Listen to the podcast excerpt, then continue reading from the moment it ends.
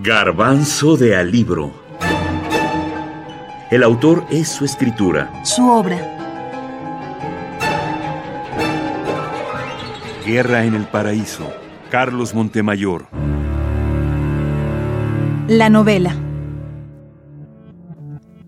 Cuando se publica Guerra en el Paraíso en 1991, se dice que es la mejor novela política de estos años que rescata una parte oscura de nuestra historia.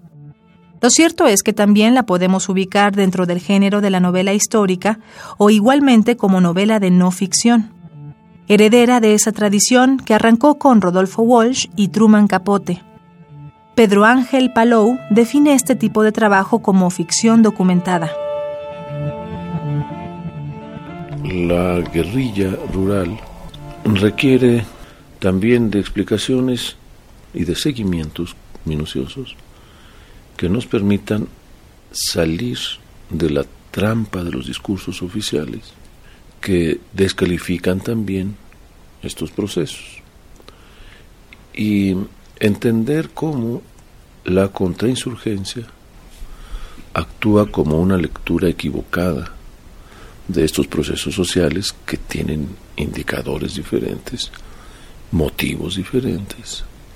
Y al ir eh, tomando otros causas, puede desembocar en una eh, huelga nacional, en una huelga estatal, en una en un movimiento gremial a nivel nacional concertado, coordinado.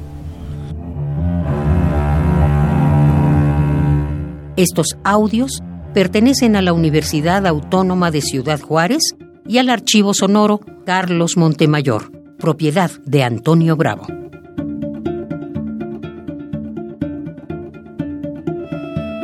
Es una novela documental que nos cuenta cómo se vivió la guerrilla a finales de los años 60 y principio de los 70 en el estado de Guerrero, lo que se conoce como guerra sucia o guerra de baja intensidad.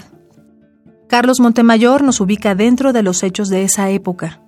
Nos explica el contexto desde los personajes que lo vivieron. Nos da un enfoque desde ambos bandos. Por un lado, el de los pobres, que encabeza Lucio Cabañas, campesinos y algunos periodistas. Y la mirada desde el poder del Estado, el ejército, los gobernantes, los políticos.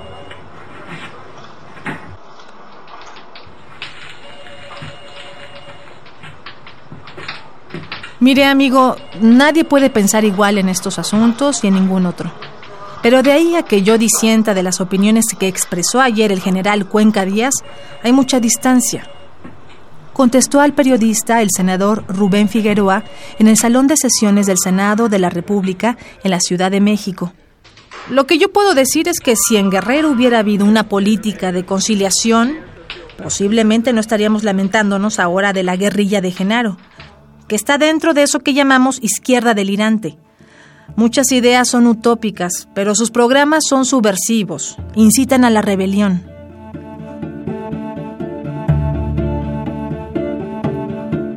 Fragmento de Guerra en el Paraíso. Seix Barral, Biblioteca Breve, México, 1998.